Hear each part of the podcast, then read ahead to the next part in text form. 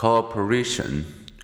To see if enemies could overcome their differences, researcher Muzafer Sherif set a conflict in motion.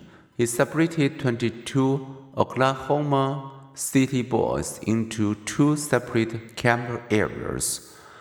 Then he had the two groups compete for prizes in a series of activities. Before long, each group became intensely proud of itself and hostile to the other group's sneaky, smart, alarky stinkers. Food wars broke out, cabins were ransacked. Fistfights have to be broke up by camp counselors. Brought together, the two groups avoided each other, except to taunt and threaten. Little did they know that within a few days they would be friends.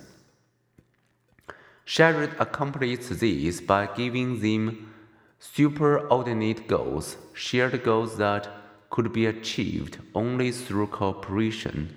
When he arranged for the camped water supply to fill, all 22 boys had to work together to restore water. To rent a movie in those pre Netflix days, they all had to pool their resources. To move a stored truck, the boys needed to combine their strengths, pulling and pushing together. Having used isolation and competition to make strangers into enemies, Sherif used shared predicaments and goals to turn enemies into friends.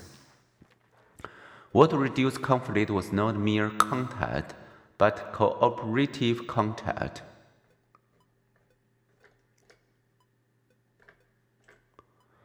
A shared predicament likewise had a powerfully unifying fight in the weeks after the 911 attacks. Patriotism soared as Americans felt we were under attack. Gallup surveyed approval of our president shot up from 51% the week before the attack to a highest ever 90% level 10 days after. In chat groups and everyday speech, even the word we surged in the immediate aftermath. Children and youth exposed to war, and minority group members facing rejection or discrimination likewise develop strong in group identification.